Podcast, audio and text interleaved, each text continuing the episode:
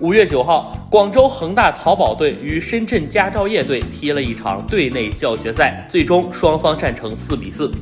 值得一提的是，郜林转会深圳后首次面对老东家，赛前他与郑智亲密合影，比赛中他有一记助攻。两队主帅都是意大利老乡，卡纳瓦罗和多纳多尼也在场边进行了交流。开场后，深圳队先下一城。第二十二分钟，韦世豪主罚点球补射命中，比分变成一比一。此后，张修维在门前后点抽射命中，比分改写为二比一。第二节比赛后段，郜林传中助队友门前垫射，把比分扳成二比二平。第三节开始后，深圳队连进两球，随后恒大又回敬两球。其中第二十一分钟，高拉特接应王世龙长传球。在门将出击之前，冷静挑射破门。